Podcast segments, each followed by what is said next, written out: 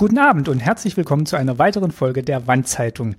Ihr habt es vielleicht schon gesehen, in der FÜD-Kuration die Wandzeitung nachgehört, die ich angelegt habe und die ich auch nochmal verlinke in den Shownotes für alle, die das jetzt erst hören ist eine neue Folge erschienen, beziehungsweise habe ich die da reingetan, die ist nicht von mir, die habe ich verlinkt. Und zwar ist das eine Folge aus dem SWR2 Feature Podcast mit dem Titel Die Supergeheimen, der militärische Nachrichtendienst der DDR.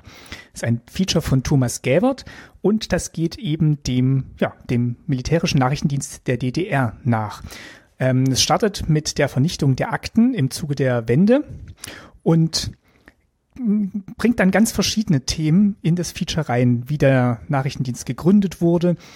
Dann, und dazu komme ich gleich noch ein bisschen genauer, gibt es eine längere Passage über einzelne Fälle und Spionagetätigkeiten und es werden verschiedene Akteure vorgestellt.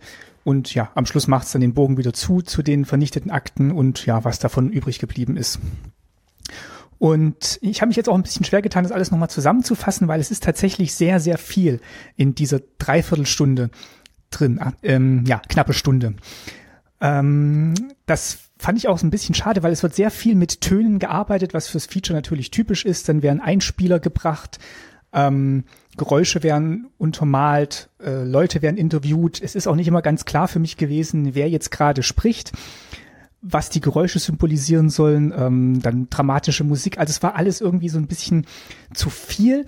Und die größte Stärke dieses Features war tatsächlich so dieser Mittelteil, wo unter anderem der Fall eines Agenten ähm, vorgestellt wird, der eine Kontaktperson, also eine Sekretärin im NATO Umfeld akquiriert und die dann eben auch für die DDR spioniert. Und die kommt auch selber zu Wort und erzählt so ein bisschen, es werden O-Töne eingespielt. Ähm, das war eigentlich so für mich das Herzstück dieses Features. Und daraus hätte man eigentlich das komplette Feature bestreiten können mit einer kleinen Vor- und Nachbereitung.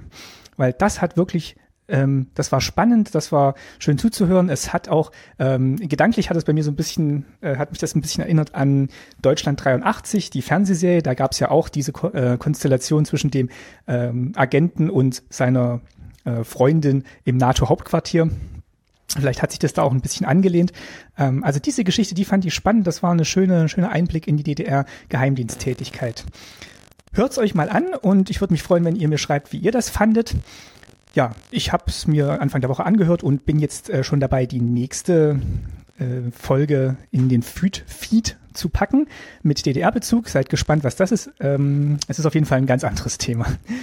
Ja, vielen Dank auch an alle, die schon Rückmeldung gegeben haben. Ähm, euch gefällt anscheinend die Idee mit diesem kuratierten Feed und meinen Gedanken dazu.